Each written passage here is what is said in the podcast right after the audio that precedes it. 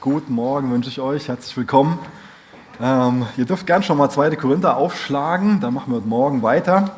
Hat Benny eben schon gesagt, ihr seht den Titel hier schon, fünf Vorzüge des großzügigen Gebens. Ich denke, das passt auch ganz gut zu diesem Tag, wo wir Erntedank feiern. Ähm, wenn wir Erntedank feiern, gehen wir ja nicht irgendwie her und sagen so, hier, seht, was ich für ein toller Gärtner bin, ja, seht, was ich hier mit meinen eigenen Händen geschaffen habe, sondern ähm, wir, wir geben Gott die Ehre dafür, dass er uns eine Ernte geschenkt hat. Das heißt, wir sehen Gott als, als Geber an, ähm, als derjenige, der uns, der uns beschenkt, auf dessen Gnade wir auch ähm, angewiesen sind. Gott ist der Geber. Wir feiern nicht uns selbst, sondern wir feiern Jesus dafür und sind ihm einfach ähm, dankbar. Und äh, ich glaube, das ist auch so ein, ein, guter Einstieg in das ganze Thema Großzügigkeit. Ich weiß nicht, was gerade dieses Wort mit dir macht. Ähm, klar, wir alle feiern das, wenn irgendjemand anderes uns gegenüber total großzügig ist. Aber ich weiß nicht, wie es gerade so um, um, äh, um dich bestellt ist. Ähm, Bezug darauf, wie du über die aktuelle Situation nachdenkst. Es geht ja immer wieder so um Energiekrise und Inflation, Verteuerung und ähm, viele Ängste und Sorgen werden gesät. Und da kann dieses Wort Großzügigkeit ähm, fast eine Provokation sein, sollte man meinen. Ja? Ähm, weiß nicht, wie es dir damit geht. So, wie jetzt geht es heute Morgen Großzügigkeit, ehrlich. Ja? Äh, guck mal, was ich jetzt an Strom bezahlen muss und was ich für mein Öl und für mein Gas und jetzt geht es um Großzügigkeit. Ich hoffe nicht, dass das so deinem, deinem Herzen entspricht, ähm, sondern ähm, dass wir uns echt Gedanken machen um das Thema Großzügigkeit, darüber, dass Gott ein Geber ist und dass er uns dazu inspirieren kann und auch selbst zu so einem großzügigen Geber zu werden. Ich hoffe, dass das unserem Herz entspricht in, in allen Lebenslagen. Ich meine, äh, wir haben das gerade wunderbar besungen, dass wir ähm, quasi in meinen eigenen Worten so das Leben aus Gottes Hand nehmen wollen, oder? Ähm, dass wir ihm vertrauen wollen. Das finde ich eine ganz, ganz wichtige, wichtige Haltung. So. Ähm, und ich glaube, ich sehe eher, ähm, ich will nichts verharmlosen so, aber ich will uns helfen, ähm, vielleicht, dass wir heute Morgen auch ein paar Gedanken bekommen, wie wir das mit einem mit einer geistlichen Gesinnung angehen können und an der Herausforderung wachsen können, die sich uns stellen, ähm, dass unser Charakter geläutert wird und dass Jesus die Ehre bekommt und wir nicht einfach verzagen. Ich finde es wichtig, dass wir uns all die Frage stellen, was macht die aktuelle Situation mit uns? Dient es dazu, dass wir im Gottvertrauen wachsen? Wächst, wächst du gerade im Gottvertrauen oder auf was schaust du? So, ja, von was lässt du dich beunruhigen? Weswegen machst du dir Sorgen? Ähm, von, von, von wem oder von was erhoffst du dir ähm, Sicherheit und Versorgen? Ja, deswegen ist es ein ganz, ganz äh, ein Thema, was uns total trösten kann. Wenn wir nämlich daran erinnert werden, wer uns versorgt, in wessen Hand wir sind und wer uns trösten kann, dann ist es was ganz Seelsorgerliches heute Morgen für uns. Und nicht so, oh, jetzt will jemand mein Geld so. Ja? Ganz im Gegenteil. Deswegen wächst du im Gottvertrauen. Es ist dein, dein Herzensanliegen, ähm, dass du hergehst und sagst so, ich, ich nehme meine Sorgen und meine Ängste und ich verarbeite die in Gottes Gegenwart. Ich will jetzt keinen dazu einladen, dass wir ähm, einfach so, so tun, als ob wir keine Sorgen und Ängste haben. Also wenn da was da ist, will ich dich dazu einladen, dass du schon ehrlich damit bist und ich will dich einladen, nicht allein damit zu bleiben, sondern die Sachen zu nehmen und die in Gottes Gegenwart zu bringen ähm, und ihn an deinem Herzen arbeiten zu lassen und ähm, dich, dich zurüsten zu lassen. Und deswegen ist es nichts Befremdliches heute Morgen, deswegen sollte es nichts Befremdliches sein, wenn es jetzt heute Morgen um Großzügigkeit geht, ähm, sondern deswegen darf es was ganz, ganz Befreiendes sein, wenn es um das Thema Großzügigkeit geht. Denn es könnte sein, dass Gott diese aktuelle Thematik bei dem einen oder anderen von uns auch dazu verwenden will, dass wir nicht länger diesen Götzen des Materialismus anbeten. Es könnte sein, dass er das dazu verwenden will. Und wie das mit Götzen so ist, natürlich fällt uns das immer wesentlich leichter, das beim anderen zu sehen, welchen Götzen er gerade anbetet. Ja. Ähm, bei uns selbst haben wir da oft so blinde Flecken für. So Materialismus, ich und den anbeten. Nee, ich bete doch nur Jesus an. Ja. Ganz klar, also mit Materialismus habe ich nichts am Hut, auf keinen Fall. Ja? Ähm, so denke ich schon mal. Ähm, und dann gucke ich, schiele ich in irgendein städtisches Gebiet und dann erkenne ich da, wie vielleicht jemand da aus dem so wichtigen Thema, irgendwie ähm, Klimaschutz und so, einen Götzen macht. Und das wird mir bewusst, ja. Da gucke ich von außen drauf. Aber es ist so kostbar, wenn wir nicht nur einfach bei anderen das irgendwie sehen, das ist der Götze, sondern wenn wir auf unsere Knie gehen und Gott bitten, ist das vielleicht für mich gerade ein Thema, dass, ähm, dass ich dabei bin, die Dinge anzubeten, wo ich mir Sicherheit ähm, von erhoffe oder wo ich, ja, ich, wo ich meine, meine Sicherheit drin, drin sehe oder ähm, ja, die, die Bequemlichkeit, die ich in meinem Leben haben will. So. Ähm, ist herausfordernd und ich wünsche mir das dass uns das auch ein Stück weit quält, das Thema, dass, dass wir damit ringen. Ähm, weil, weil, da geht es am Endeffekt drum, oder? Dass wir uns selbst hinterfragen und dahin kommen, dass wir sehen, wie kostbar uns Jesus ist, dass wir keine falschen Sicherheiten haben, dass wir keine falschen Götzen haben, ähm, sondern wirklich ein Leben leben, was auf Jesus ausgerichtet ist. Weil das ist nicht einfach, das zu erkennen, was der Prediger beschreibt. Der Prediger nennt, gebraucht dieses, dieses Bild, ich mag das, ich brauche das immer wieder, wo er darauf hinweist, ähm, dass man ein Leben unter der Sonne leben kann. Ähm, vielleicht gerade eine schöne Vorstellung, ein Leben unter der Sonne zu leben, ja, wenn man nicht versteht, was, was er damit meint. So. Ähm, ich würde gerade auch äh, Sonne und Strand genießen. Ja, es fühlt sich irgendwie gerade komisch an. Gestern lagen wir noch am Strand, heute ist schon Winter. Ähm, aber eigentlich geht es ja um was ganz anderes bei diesem Thema ein Leben unter der Sonne leben. Es geht darum, dass er ein Leben beschreibt, das ähm, man im Endeffekt Gott ausblendet und nur das Irdische im Sinn hat. Und das ist für uns alle eine Riesengefahr, dass wir genau so leben. Dass wir unsere Sicherheit und unsere Zufriedenheit einfach nur uns erhoffen über ähm, materielle Dinge. Und so leben, als ob es Gott nicht, nicht gibt.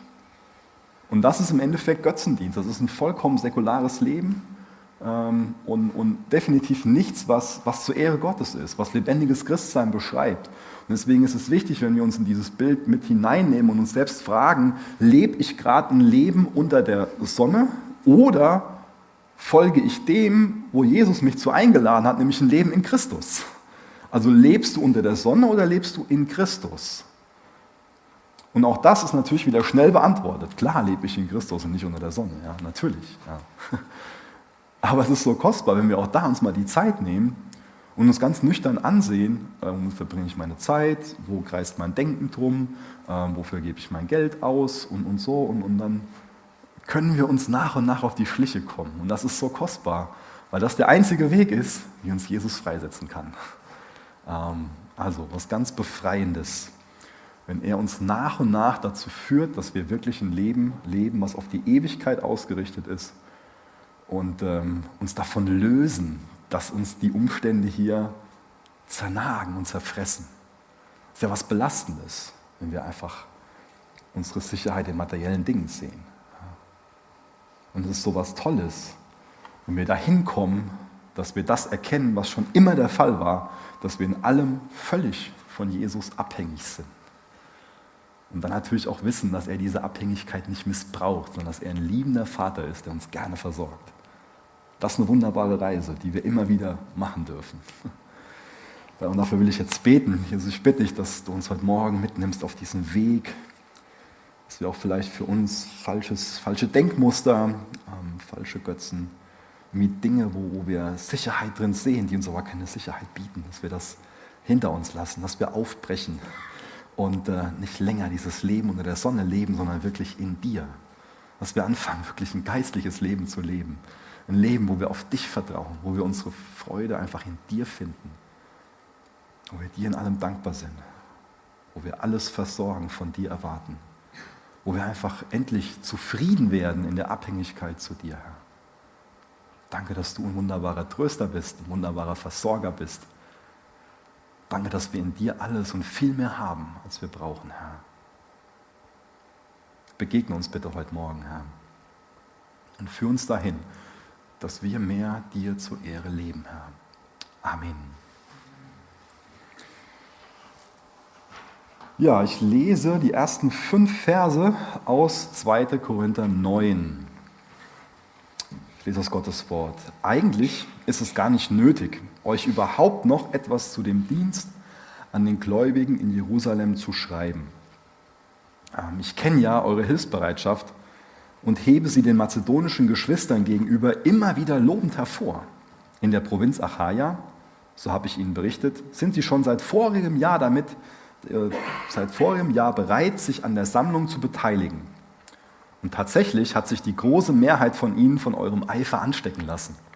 Wenn ich jetzt trotzdem die Brüder schicke, dann tue ich es nur, um sicherzustellen, dass wir euch in Sachen Geldsammlung nicht voreilig gelobt haben, sondern dass ihr, wenn ich komme, auch wirklich vorbereitet seid, wie ich es angekündigt habe. Es ist gut möglich, dass einige Mazedonier mit mir kommen. Stellt euch vor, sie müssten feststellen, dass ihr gar nicht vorbereitet seid. Wie beschämt würden dann wir, um nicht zu sagen ihr, in dieser Sache dastehen. Ich hielt es daher für angebracht, die Brüder zu bitten, dass sie zu euch vorausreisen und dafür sorgen, dass das Geld für eure seit langem zugesagte Spende noch vor meiner Ankunft zusammengelegt wird. Auf diese Weise wird es dann auch wirklich eine reiche und gesegnete Spende sein und nicht etwa ein kümmerlicher Betrag, der den Eindruck erweckt, als ob ihr geizig wärt. Also, es ist jetzt schon ein Jahr her, dass die Korinther ähm, ganz großzügig versprochen haben, die verarmte Gemeinde in Jerusalem zu unterstützen. Die haben eine Spendenzusage gemacht. Die haben sofort gesagt, hey, da gibt es eine Not, der Not wollen wir begegnen. Wir werden jetzt einfach über einen längeren Zeitraum ähm, planmäßig, wir wissen jetzt nicht, ob einmal die Woche oder einmal im Monat, für uns einem gewissen Zeitpunkt, machen wir eine Sondersammlung, legen wir zusammen und wenn der Nächste uns besuchen kommt, dann schicken wir den Betrag an die Gemeinde in Jerusalem, damit die dort einfach äh, mit der Not dort begegnet werden kann. Das heißt, der Paulus erinnert sie daran, dass die mal die Ersten waren, die diese Großzügigkeit geäußert haben und auch angefangen haben, diese Spende zusammenzulegen. Also der lobt in den höchsten Tönen dafür, dass sie so einen wunderbaren Weg eingeschlagen haben. Ähm, also hier, einfach nur Daumen hoch, sagt er denen, ihr habt so wunderbar angefangen. Aber was ist denn jetzt in der Zwischenzeit passiert? sind die diesen wunderbaren Weg, diesen, diesen Weg, der auch andere dazu inspiriert, genauso großzügig zu sein, sind diesen Weg weitergegangen oder haben die sich von dem Weg abbringen lassen? Die haben sich von dem Weg abbringen lassen. Die sind diesen Weg nicht konsequent weitergegangen. Ähm, Gibt es auch heute noch, gell? auch bei uns in unserem Leben so. Dass wir was prima anfangen und, und das was ganz inspirieren und vorbildlich machen und, und dann einfach irgendwo falsch abbiegen. Wo sind denn die Korinther falsch ähm, abgebogen? Will nicht zu viel vorwegnehmen, ähm, weil wir da bald hinkommen. 2. Korinther 11, da wird beschrieben, wo die falsch abgebogen sind. Ja? Also ursprünglich war ihr Herz so überfließend von, von Dankbarkeit und Freude Jesus gegenüber, hat sich in Großzügigkeit gezeigt und haben den anderen gedient. Das war der Fokus. Und dann kommt was dazwischen. Kann auch heute noch passieren, dass dann andere Themen dazwischen kommen und äh, bei denen waren es solche Superapostel, dass sie sich einfach so einzelne Leiter rausgesucht haben und sich um die gedreht haben und nicht mehr um Jesus gedreht haben. Genauso kann es uns auch gehen. Glaube, das ist heute noch so eine, so eine Taktik vom, vom Teufel, dass er uns, ähm, wenn wir so gut angefangen haben, ja, so brennend für Jesus waren und einfach ähm, ja auch Gottes Charakter quasi in unserem Leben offenbar wurde, dass er uns dann irgendwelche Themen gibt, die vielleicht für uns so ein rotes Tuch sind, und dann ist er wie so ein, äh, der Teufel wie so ein äh, Torero auf und hält uns ein rotes Tuch hin und wir rennen immer wieder da durch und die Wand ist direkt dahinter und wir merken nicht, wie wir uns an sich dabei kaputt machen. Ja. Da ist eine Gemeinde, die dabei ist, ähm, so sehr anderen zu dienen, das Evangelium weiterzugeben und dann schwenkt der Teufel so ein Corona-Tuch. Ja. Und auf einmal folgt man nicht mehr Jesus nach, sondern diesem Thema und rennt sich den Kopf dabei ein, ohne dass man das überhaupt merkt. Ist alles möglich oder irgendwelche politischen Themen, irgendwelche zweitangigen Sachen. Und dann streitet man sich um Dinge, wo, man, wo es an sich Freiheit und unterschiedliche Perspektiven gibt, die jetzt keine wirklich wichtigen Dinge sind in Bezug auf das, auf das Fundament ähm, vom, vom, vom Christsein, in Bezug auf das, was Gott wirklich wichtig ist. Man ist abgelenkt mit diesen zweitangigen Sachen und ist nicht mehr dabei, das Evangelium weiterzugeben. Das ist auch heute noch so eine Dynamik, die man oft finden kann. Bei Gemeinden, aber auch in unserem Leben. Deswegen, wie ist das mit dir? Viele haben so gut angefangen. Viele haben immer wieder, vielleicht darf ich sogar sagen, alle, alle, die wir hier sind, haben vielleicht gute Aufbrüche schon mal in ihrem Leben. Und dann auch immer wieder das Potenzial, dass wir stark nachlassen, dass wir lau werden, dass wir so diese erste Liebe zu Jesus verlassen, dass wir uns so nach und nach einlullen lassen und nicht mehr geistlich leben, erweckt leben, dass wir uns von diesem Leben unter der Sonne quasi weichkochen lassen, einlullen lassen und anfangen nur noch das wahrzunehmen, das Irdische im Sinn zu haben und nicht mehr wirklich geistlich zu leben. Und dann sind wir blind für unseren Materialismus und beten den an. Es ist immer, wie gesagt, einfacher, die Götzen bei anderen zu erkennen. Und ich glaube, es gibt immer wieder ähm, Sünden, die für uns das Potenzial haben, dass wir so besonders was Schlimmes draus machen. Ja.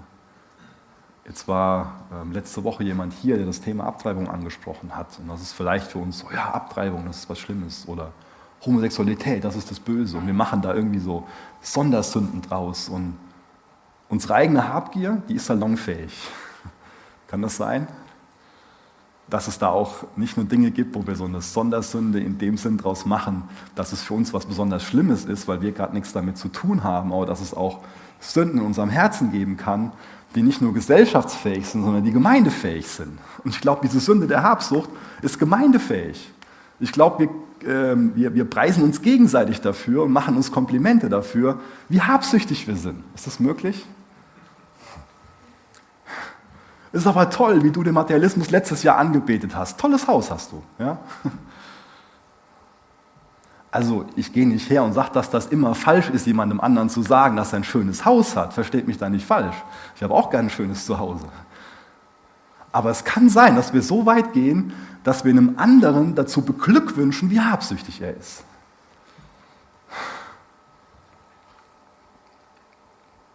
Aber das betrifft nur andere und nicht mich. Gell? Aber was kann uns denn dabei helfen, dass wir in Bezug auf dieses Denken wachgerüttelt werden. Ich finde, dass, dass der Paulus sehr, sehr gut beschreibt. Nämlich, das sind andere, die uns dabei helfen können, dass wir da äh, wach werden und wieder eine geistliche Gesinnung bekommen. Ähm, finde ich interessant. Ja? Äh, das eine Mal sind dann äh, die Mazedonier das gute Vorbild, die andere dazu inspirieren wach zu werden, erweckt zu werden, eine geistliche Gesinnung zu haben. Und das andere Maß sind wiederum die Korinther, diejenigen, die da mit einem, ähm, mit einem tollen Herzen ähm, Jesus nachfolgen. Und, und das, ist, das ist toll. Deswegen lasst uns ähm, echt gegenseitig so einander zur, zur Liebe und zu guten Werken anspornen. Das beschreibt der Paulus da ja. Und das lesen wir in Hebräer 10, Vers 24, dass wir einander zur Liebe und zu guten Werken anspornen sollen glaube, das kann schon mal so ein schmaler Grat sein mit diesem, ähm, also was der Paulus nicht will, ist, dass wir uns irgendeinander vergleichen und dann meinen, so, jetzt sind wir großzügiger als die Mazedonier und als die Korinther. Und, ähm, aber was, er, was das Herz hinter dem ist, was er da beschreibt, ist, dass wir wirklich einander zur Liebe und zu guten Werken anspornen. Ähm, weil Großzügigkeit, das ist an sich was, was, was jeder Christ lebt der eine intakte Beziehung zu Jesus hat, der sich wirklich in die Nachfolge Jesu mit reinnehmen lässt. Also wer, wer Gottes großzügige Gnade verstanden hat, auf den färbt dieses Herz ja ab. Der wird großzügig. Für den ist es kein ähm, Stolperstein, dieses Wort Großzügigkeit oder auch das Hinterfragen in Bezug auf Großzügigkeit. Ja? Absolut nicht, sondern für den ist es eine Freude. Ähm, und vor allen Dingen eine Freiheit. Und das ist mein Gebet, dass wir die Freiheit in der Großzügigkeit auch einfach ähm, sehen. Der Paulus geht sehr weise mit dem Geld um. Ich glaube, wir können viel ähm, so für den ganzen Umgang mit Finanzen in, in, Gemeinden lernen. Er geht jetzt hierher und sagt denen, dass er will, dass das Geld eingesammelt wird, bevor er dahin kommt. Ja? Und natürlich ist der Paulus so eine prägende Persönlichkeit für sie. Ja? Der Apostel der Heiden, derjenige, der die Gemeinde gegründet hat, und ähm, er will einfach nicht, dass, ähm, dass er da jetzt hinkommt und dann die Gemeinde so unter Druck gibt. Ja. Geben unter Druck, das ist nicht, nicht biblisches Geben. sondern wir lesen auch gleich noch so, dass Gott einen fröhlichen Geber liebt und ähm, dass auch die Gesinnung beim Beten, die Motivation beim, beim Geben, beim Beten auch, ähm, einfach besonders wichtig ist, die Motivation. Ähm, und ich finde es toll, wie ermutigend der Paulus einfach das, das Thema angeht. Ähm, also er schafft gute Voraussetzungen dafür, dass es nicht unter Druck geschieht. Ähm, dass nicht so, ah, da muss ich jetzt halt, sondern er ähm, gibt denen gute Prinzipien mit an die Hand, dass sie aus der richtigen Motivation, also aus, aus einem großzügigen Herz, weil, das sie haben, weil sie von Gottes Gnade bewegt sind, dass sie daraus geben. Und dann weist er sie dazu an, dass sie, oder erinnert sie daran, ähm, dass sie das regelmäßig und planmäßig machen können. Und dann ähm, gibt es oft viele kleine Beträge, die in der Summe dann einfach die Großzügigkeit und das, das Großartige einfach zeigen. Ähm, also für ihn ist es ganz normal, dass er auf Spendenmöglichkeiten hinweist, dass er Nöte anspricht, dass da eine Transparenz reinkommt. Für ihn ist es ganz normal, dass es da einen Finanzausschuss gibt. Das äh, beschreibt er da alles, dass es um Rechenschaft auch geht, dass es wichtig ist, dass da Transparenz in dem ganzen Thema auch ähm, drin ist. Und für ihn ist das sogar nichts Ungeistliches dran, ähm, dass es ähm, Spendenversprechen, Spendenzusagen gibt und auch, dass er sich an die Spendenzusagen erinnert. Das macht der Paulus hier. Das ist für ihn nichts Ungeistliches. Also ich habe das schon mal gehört, dass mir jemand gesagt hat, ja, ähm, eine Spendenzusage braucht ja nur jemand, der Gott nicht vertraut. So, okay, ja. okay, aber die ersten Christen, ist eine, ist eine Meinung, aber die ersten Christen, ähm, die haben schon Spendenzusagen damit gearbeitet. Und Paulus sieht nichts Ungeistliches daran, sie daran zu erinnern. Ähm, und ähm, natürlich macht er das nicht, indem er ähm, sie jetzt manipuliert, unter Druck setzt, irgendwie so ein paar ähm, Bilder zeigt, die manipulativ sind, sondern ähm, legt einfach biblische Grundsätze dar, die einem dabei helfen, zu so einem fröhlichen Geber zu werden. Das macht der Paulus prima. Er geht nicht nur her und will ein bisschen Geld haben, sondern ihm geht es da, glaube ich, gar nicht primär drum, sondern ihm geht es darum, dass er Grundsätze lehrt, die sich mit unserem Herzen befassen. Weil da geht es ja Gott auch drum. Gott geht es nicht einfach darum, dass wir ihm da ein paar Euro geben, sondern ihm geht es darum, dass wir sein Herz bekommen. Und wenn wir sein Herz haben, dann sind wir so eine Person, die großzügig ist.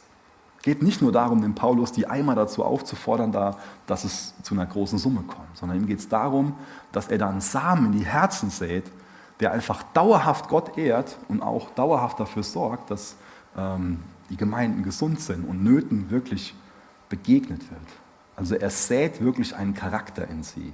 Und das sollte auch unser Gebet sein über uns, dass wir, ähm, dass wir Jesus darum bitten, Jesus, ich will Großzügigkeit als eine Charaktereigenschaft.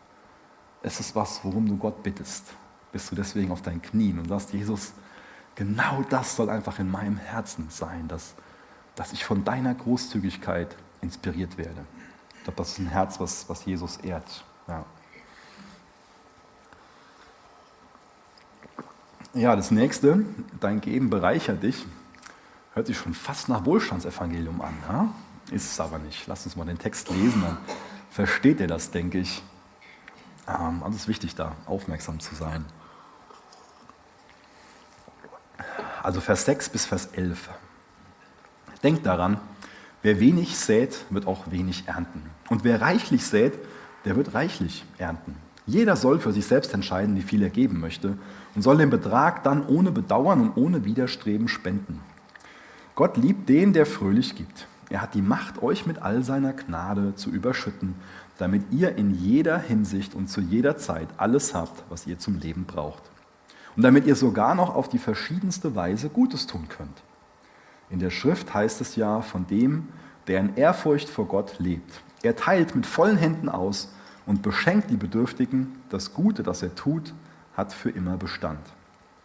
Derselbe Gott, der dafür sorgt, dass es den Bauern nicht um Saat, an Saat zum Aussehen fehlt und dass es Brot zu essen gibt, der wird auch mit euch, der wird auch euch mit Samen für die Aussaat versehen und dafür sorgen, dass sich die ausgestreute Saat vermehrt und dass das Gute, das ihr tut, Früchte trägt.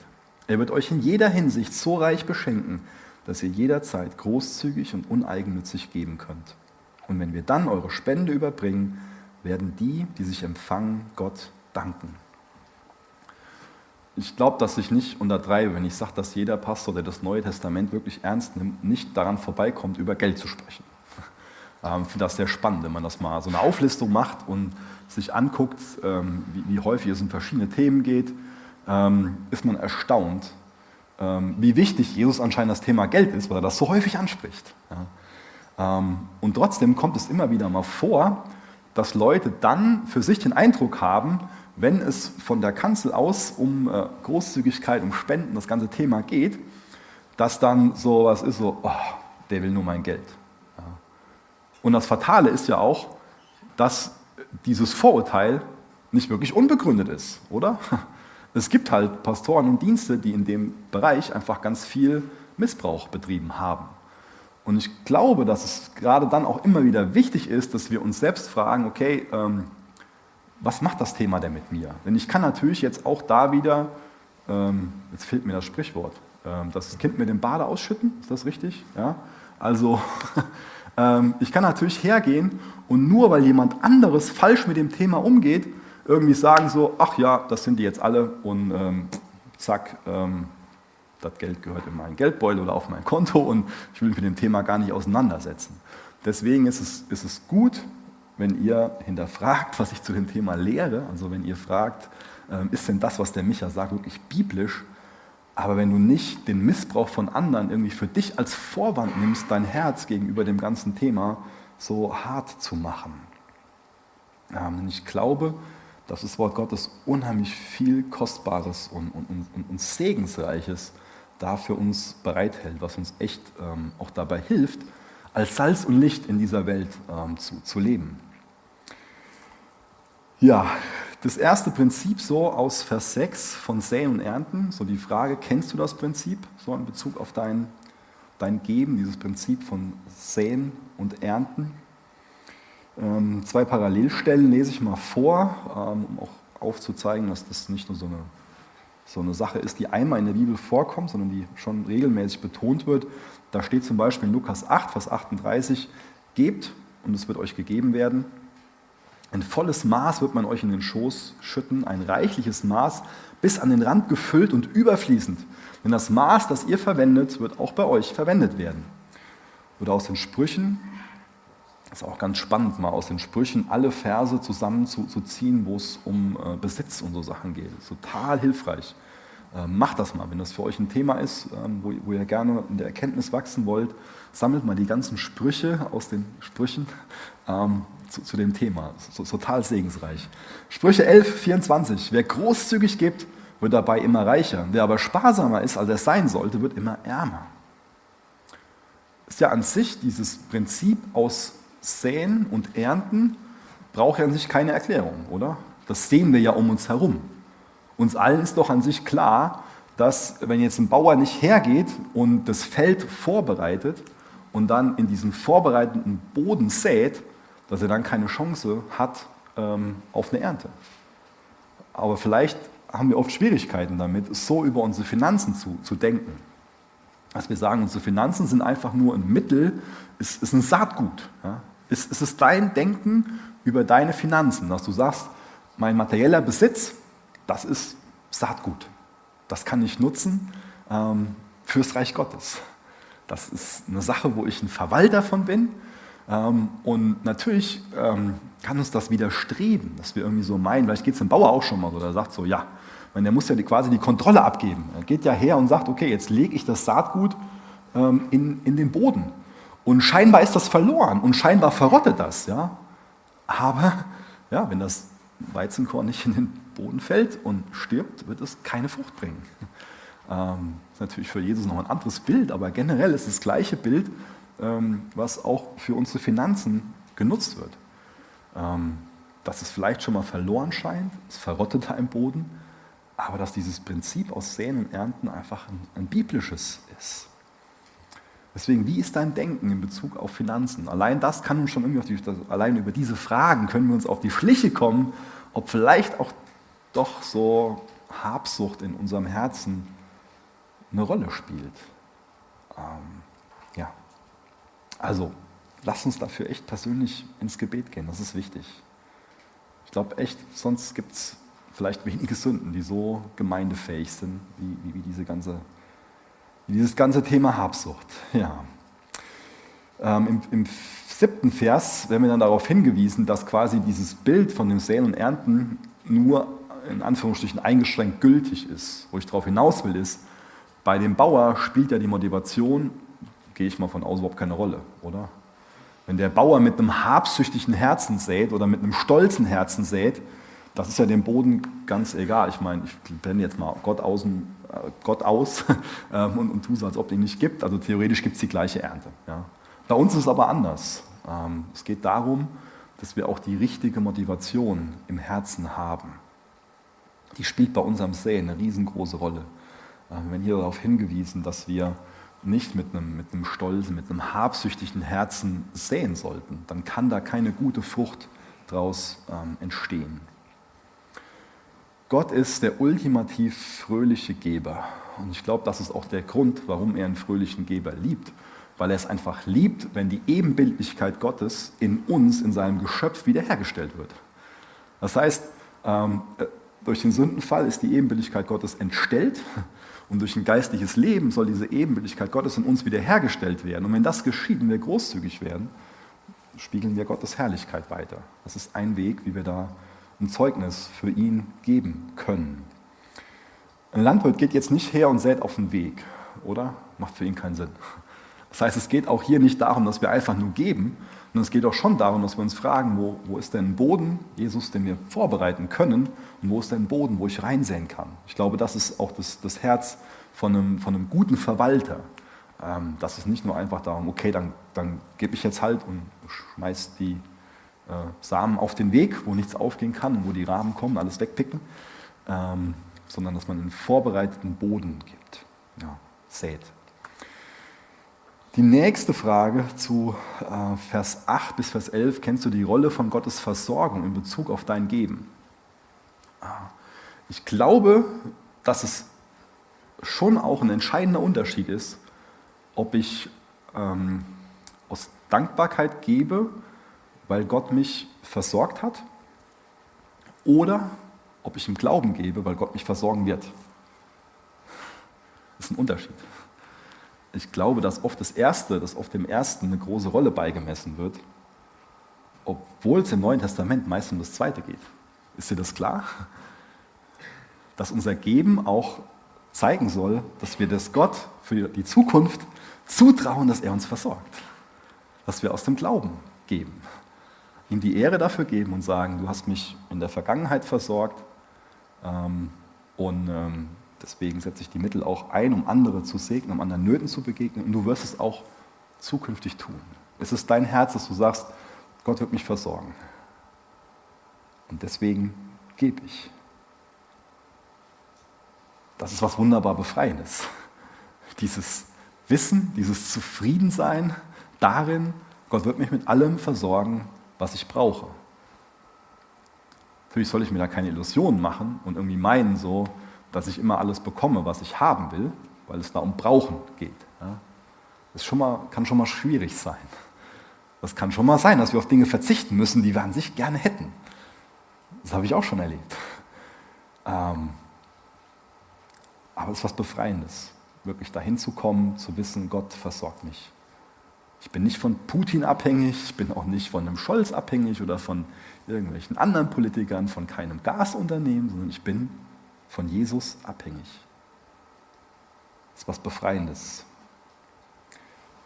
Ich habe mich diese Woche mit jemandem unterhalten ähm, und ähm, es irgendwann um, um, um äh, auch um dieses Thema Inflation und Rente so und dann erklärt mir die Person, so ungefähr in meinem Alter, dass sie sechs Eigentumswohnungen hat ähm, und sich Sorgen um die Rente macht. Ja, so, wow, das ist möglich. Sechs Eigentumswohnungen zu besitzen und sich Sorgen zu machen um die Rente. So, wie befreiend ist das, einfach sich dessen bewusst zu werden, dass man sowieso in Gottes Hand ist. Also nicht, dass jetzt sechs Eigentumswohnungen Sicherheit sind, aber sowas Befreiendes, dahin zu kommen. Ich bin in Gottes Hand. Ich bin abhängig von ihm. Und er sorgt für mich. Ich bin sein Kind. Er ist mein treu sorgender Vater. Ich glaube, wer Gottes Gnade versteht, wer weiß, dass er uns seinen Sohn gegeben hat, der weiß, dass er uns in seiner Gnade auch alles andere geben wird, wenn er uns schon seinen Sohn gegeben hat, was wir zum Leben brauchen. Und das hat auch viel mit diesem Thema wirklich Glück und Zufriedenheit zu tun. Ich glaube, dass uns dieses ganze Thema sehr freisetzen kann, wenn wir echt Gott vertrauen, wenn wir lernen, großzügig zu geben, aus der Gnade zu leben. Da wächst so viel Zufriedenheit als, als Frucht für uns, ähm, die wir selbst ernten, dass wir echt auch genügsam werden und irgendwie aus diesem Hamsterrad rauskommen. Ich muss jetzt noch den Job machen und mich da noch mehr stressen und ich muss das und jenes und immer mehr dass man irgendwie meint, so ja, mehr ist besser. Ja, ich brauche immer mehr. Und man ist da total gefangen drin, muss sich immer mehr Dinge da kümmern. Aber ich glaube, jemand, der lernt, aus der Gnade heraus wirklich großzügig zu sein, der erntet Zufriedenheit. Und der hat nicht mehr länger irgendwie so ähm, unerfüllte Bedürfnisse, denen er hinterherjagt. Es kommt ja schon mal vor, dass wir irgendwie meinen, dass wir durch den Materialismus unerfüllte Bedürfnisse in unserem Leben ähm, meinen, dass wir denen ja, durch Materialismus begegnen können. Wenn ich jetzt mehr habe, dann bin ich jemand. Ja? Das ist ja für uns alle schon ein, ein Bedürfnis, dass wir jemand sein wollen. Aber kannst du mehr sein als ein Sünder, der begnadet wurde und ein wiedergeborenes Kind Gottes ist? Kannst du mehr sein? Nee, geht nicht. Du kannst nicht mehr als ein Heiliger sein, allein aus der Gnade heraus. Also ist dieses Bedürfnis, jemand sein zu wollen, darin vollkommen befriedigt. Und dann bist du in Jesus ganz. Aber wenn du das versuchst, durch Materialismus irgendwie zu schaffen, bist du ständig in einem Hamsterrad. Ja? Ständig. Und rennst und rennst und rennst und fällst irgendwann aus dem Hamsterrad raus.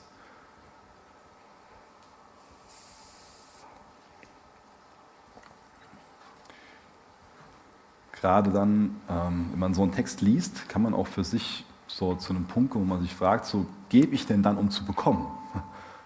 Ja, ich weiß nicht, ob das eine gute Motivation ist, wenn wir geben, um zu bekommen. Wenn wir einfach nur von der Gnade bewegt sind, dann sind wir ja nicht davon bewegt, etwas zu bekommen. Aber trotzdem ist es eine Verheißung, dass es ein Nebeneffekt sein wird. Es ist wichtig, dass wir uns selbst also als einen Kanal von Gottes Segen verstehen und nicht als so ein, ein Vorratsbecken. Ich glaube, dass, ähm, dass wenn wir selbst als Vorratsbecken von Gottes Segen leben wollen, dass wir schnell immer wieder austrocknen. Wenn ich mich nicht irre, war das Spurgeon, der ähm, im Endeffekt ähm, die, die äh, sagt man, Topografie von Israel verwendet hat, um einfach ein geistliches Prinzip zu erläutern.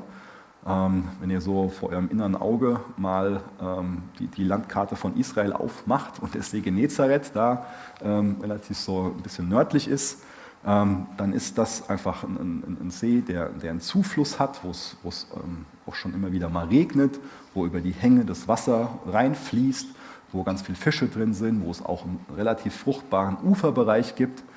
Und dieser See gibt wieder was ab und fließt dann ins Tote Meer. Was hat das Tote Meer für eine Eigenschaft? Da fließt halt nichts ab, da äh, verdunstet nur was und ähm, ich weiß, dass es nicht, nicht tot ist, dass es da auch viel ähm, Leben auf der Mikroebene gibt. Aber ich finde jetzt, wenn man mal von außen drauf guckt, das ist ein schöner Vergleich. Auf der einen Seite ist da was Fruchtbares, was auch dadurch entsteht, dass es was weitergibt. Und auf der anderen Seite ein Kontrast dazu, ich behalte alles für mich. Und dann trockne ich aus und werde so salzig, dass es fast keiner mehr, mehr aushält. Ich finde das ein tolles Bild, ähm, was auch einfach in unserem Leben wahr werden kann. Ähm, dass es da was gibt in unserem Leben, was uns besonders lebendig macht oder was uns besonders austrocknet. Ähm, natürlich ist wichtig, dass wir uns auch fragen, was bekomme ich denn dann?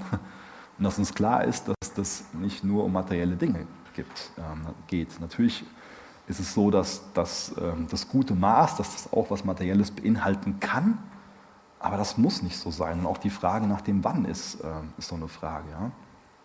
Aber es ist wichtig, dass wir verstehen, dass wir, ähm, wenn wir Jesus aus dem richtigen Herzen geben, nie Verlierer sein können. Ähm, dass da immer viel mehr Gnade da ist und viel mehr Geschenk von ihm. Ähm, also Gott wird uns nie etwas schuldig sein. Niemals. Das nächste, was passiert, der nächste Segen, der daraus entsteht, wenn wir großzügig geben, ist, dass äh, unser Geben Not lindern wird und bewirken wird, dass Gott gedankt wird. Vers 12. Ihr seht also, dieser Dienst, der zur Ehre Gottes getan wird, trägt nicht nur dazu bei, die Nöte der Gläubigen in Jerusalem zu lindern, sondern bewirkt noch weit mehr, indem er zu vielfachem Dank gegenüber Gott führt. Das ist doch wunderbar. Vielfacher Dank. Ähm, ich glaube, Dankbarkeit und Großzügigkeit, das ist auch eng miteinander verwandt. Ähm, und ich glaube, dass Dankbarkeit eine ganz wirksame Medizin ist ähm, gegen Unzufriedenheit. Ja? Also wenn du merkst, dass sich da so Unzufriedenheit in deinem Denken breit macht, dann lerne dankbar zu sein. Lerne das sichtbar zu machen, wofür du dankbar sein kannst. Ja? Fang eine Liste an, schreib die Dinge auf. Mach das, bevor du ins Bett gehst, also als letztes, bevor du die Augen zumachst und das erste, nachdem du morgens die Augen wieder aufmachst. Ähm, schreib dir ein paar Dinge auf, sag einfach fünf, fünf Punkte, wo du für dankbar sein kannst. Und du wirst merken, das ist gute Medizin gegen Unzufriedenheit. Oder besser ausgedrückt, für Zufriedenheit. Und dann gib Jesus die Ehre dafür. Drück ihm diese Dankbarkeit aus. Das ist was unheimlich Befreiendes. Und das Tolle ist dann auch, dass es im Endeffekt dazu dient, dass wir großzügiger werden, dass die, den Nöten von anderen begegnet wird und mehr Dank entsteht. Und das brauchen wir in dieser Zeit, dass wir so eine Welle von einem Dank lostreten. Ähm, das, ist, das ist wichtig. Das ist eine geistliche Gesinnung. Das ist ein tolles, ein tolles Ziel. Ja. Dass wir nicht jetzt irgendwie, äh, mein, die, die hätten das ja damals auch irgendwie so für sich denken können, so ja, was habe ich denn damit zu tun, dass da in Jerusalem eine Hungersnot gibt oder dass die verfolgt werden? So, ja? Gott wird sich schon um die kümmern. So, ja? Hätte man irgendwie sagen können. Ja, ja ich glaube ja an das Geben, aber ähm, ich glaube, wir kümmern uns erstmal so um die Leute in unserer Gemeinde. Und Gott wird sich schon um die in Jerusalem kümmern. Oder ja, so die, es gibt ja viele Gemeinden, die sind wesentlich näher an denen dran ähm, und ähm, die, die, kümmern sich schon um die so. Ja. Aber die haben das als einen Dienst gesehen. Die haben, ja, haben das einfach im Herzen, diese Großzügigkeit. Und ich glaube, Gnade sucht nach Gelegenheiten und nicht nach Ausreden. Ja. Auch da will ich von lernen. Ähm, Vers 13a, dein Geben bewirkt, dass Gott gepriesen wird. Euer Einsatz bei diesem Projekt zeigt, dass ihr in eurem Glauben bewährt seid. Und dafür werden die, denen ihr dient, Gott preisen. Sie werden ihn dafür preisen, dass ihr euer Bekenntnis zum Evangelium von Christus ernst nehmt. Also Gott wird gelobt und geehrt dadurch. Das ist das Kostbarste, was passieren kann, wenn, wenn Menschen aufstehen und, und Dankbarkeit und Lobpreis und Ehre Gott gegenüber ausdrücken. Da gibt es nichts, was wichtiger wäre. Und vor allen Dingen noch der Grund dafür ist, dass die sagen, hey, ähm, die erzählen nicht nur das Evangelium, die erzählen nicht nur die gute Nachricht, sondern die sind davon selbst ergriffen, die sind davon selbst verändert und das, wird, das nimmt Gestalt in ihnen an. Ja? Ähm, die sind davon geprägt. Der Charakter des Evangeliums, der Charakter von Jesus persönlich zeigt sich durch die Großzügigkeit in ihrem Leben. Und dafür wird Gott gepriesen. Ja? Die sehen Gottes Wirken und geben Gott die Ehre dafür und nicht den Korinthern oder wem auch immer da jetzt die Ehre ähm, ja, man die Ehre geben könnte, sondern Gott wird dafür gelobt. Und das ist, das ist toll. Ja, das ist wichtig. Und auch das ist wieder die beste Medizin ähm, gegen so eine selbstzentrierte, ja, gegen so einen selbstzentrierten Egoismus, Unzufriedenheit und so weiter. Sehr befreiend. Vers 13b bis ähm, Vers 15, ja, lesen erstmal bis Vers 14. Ähm, die weitere Frucht von so, einem, von so einer Großzügigkeit. Dein Geben vereint Gottes Gemeinde und bewirkt Gebete. 13b und eure Verbundenheit mit ihnen und allen anderen auf eine so großzügige und uneigennützige Weise zum Ausdruck bringt. Und wenn sie für euch beten, werden sie das voll Sehnsucht nach euch tun, weil Gott seine Gnade in so reichem Maß über euch ausgeschüttet hat. Das ist ein Ausdruck von Verbundenheit. Wir haben nicht nur Geschwister, nicht nur leibliche Geschwister, sondern wir haben Geschwister in der Gemeinde und ähm, es ist nicht nur so eine interne Sache, sondern sind genauso mit den anderen ähm, Gemeinden ähm, verbrüdert, sind auch gehören mit zur Familie Gottes. Ja? Und das zeigt sich darum, dass man die, die ähm, unterschiedlichen Nöte einfach ernst nimmt und einem Gebet umringt und versucht, denen einfach großzügig zu begegnen. Also so eine, so eine Verbundenheit zeigt sich auch über das Geben. Und ein weiterer Nutzen davon wird dann sein, ähm, dass die Gemeinde in Jerusalem für die Christen in Korinth betet. Und nein, es ist nicht so, dass die sich das Gebet erkauft haben, könnte man jetzt hier meinen. Das wäre ja fatal. Das ist einfach eine Frucht, die dadurch entsteht. Das ist ja klar. Dass wenn ich gesegnet werde, bin ich dankbar dafür und dann bete ich für die Person oder für die Gemeinde, wodurch ich gesegnet wurde. Das ist eine ganz natürliche Frucht. Also ihr seht, dass so kleine Dinge eine riesengroße Wirkung haben können.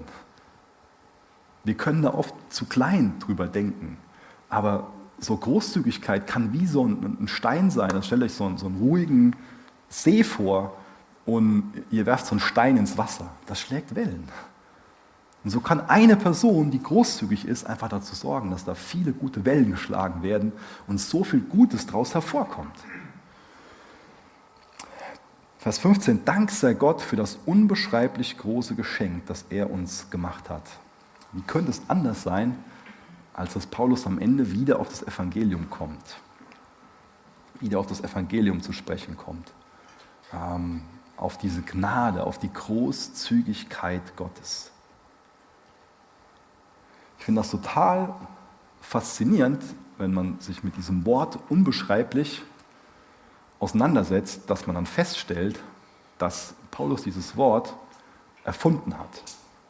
Ähm, also davon kann man sicher ausgehen, weil das Wort ähm, wird da zum ersten Mal benutzt, oder zumindest von dem, was wir wissen, hat Paulus dieses Wort erfunden und zum ersten Mal gebraucht, weil es kein Wort gab, was er in der griechischen Sprache verwenden konnte, um zu sagen, wie außergewöhnlich, also wie unbeschreiblich dieses Geschenk der Erlösung ist.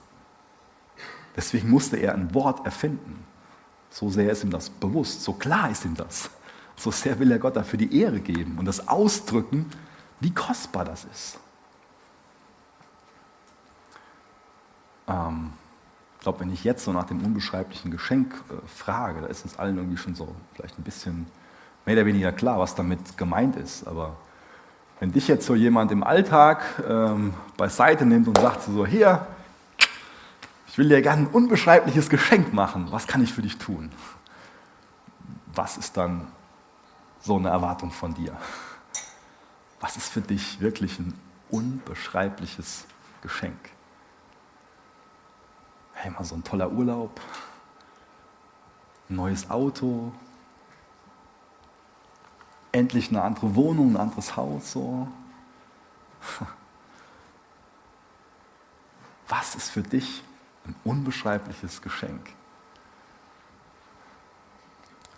Für Paulus ist es Jesus persönlich. Dafür muss er ein Wort erfinden. Und ich glaube, das ist die beste Gesinnung, wenn wir jetzt an das Abendmahl denken, dass uns bewusst wird hier, das, was wir jetzt hier in Händen halten, das, was wir nachempfinden dürfen, dass Jesus sein Blut für uns vergossen hat, dass er seinen Körper für uns zerbrochen hat, dass er für uns stellvertretend am Kreuz gestorben ist. Das ist ein unbeschreibliches Geschenk. Das ist so kostbar. Das ist eine anbetende Haltung dass, dass wir sehen, wie unbeschreiblich das ist, was er da auf sich genommen hat. Dass er die Herrlichkeit, die er beim Vater hatte, verlassen hat. Und für uns, die wir nicht nach ihm gefragt haben, die einfach nur in ihrer Sünde verloren waren, die an ihrem Schöpfungsziel vorbeigelebt haben, die überhaupt nicht seine Ehre im Sinn hatten, die einfach nur befleckte Sünder sind, verlorene Sünder, dass er sich für uns aus Liebe auf den Weg macht, damit wir versöhnt werden können. Das ist ein unbeschreibliches Geschenk, diese Erlösung. Deswegen, was ist das in deinem Leben, was von dir Wertschätzung bekommt? Für Paulus ist es klar, das, was am meisten Wertschätzung verdient, das, was das größte Geschenk für mich ist, das ist meine Erlösung. Zu wissen, Meine Sünde ist vergeben und ich habe ewiges Leben in Christus. Das ist mein Unbesch das ist das unbeschreiblichste Geschenk, das unfassbarste, das Beste, was mir jemand tun kann. Was ist das Beste, was ist das Kostbarste, was, was jemand für dich tun kann? Das wollen wir feiern, gleich im Abendmahl, Brot und Wein. Das Beste, was jemand für dich tun konnte, das Kostbarste, das Wertvollste, das Ehrenvollste, was jemand für dich tun konnte, ist dir diese Erlösung anzubieten, ist dir die Gnade Gottes anzubieten, die Erlösung anzubieten. Ich will noch gerne mit uns beten.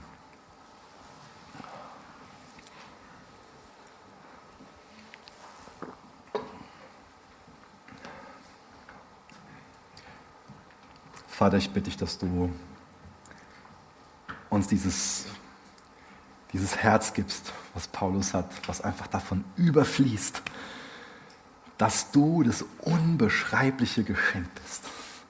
Du bist so wunderbar, Herr. Du bist so großzügig zu uns. Du bist voll Gnade, du bist voll Vergebung. Was für eine Gnade, dass du dich aufgemacht hast und für uns ans Kreuz gegangen bist diesen Tod für uns gestorben bist. Was für eine Gnade, dass du am Kreuz geblieben bist. Dass du diesen Weg zu Ende gegangen bist. Dass du dazu bereit warst, vom Vater verlassen zu sein, den Zorn der Sünde zu bezahlen. Wie, un, wie unfassbar unverdient, Herr, dass da Gnade für uns bereitsteht, dass Vergebung für uns bereitsteht. Danke, dass du uns annimmst, dass du bereit bist, uns zu vergeben. Erfüll unsere Herzen, erfüll unsere Leben mit Lobpreis dir gegenüber, Herr. Wir wollen ganz, unser ganzes Leben soll, soll eingenommen sein von der Anbetung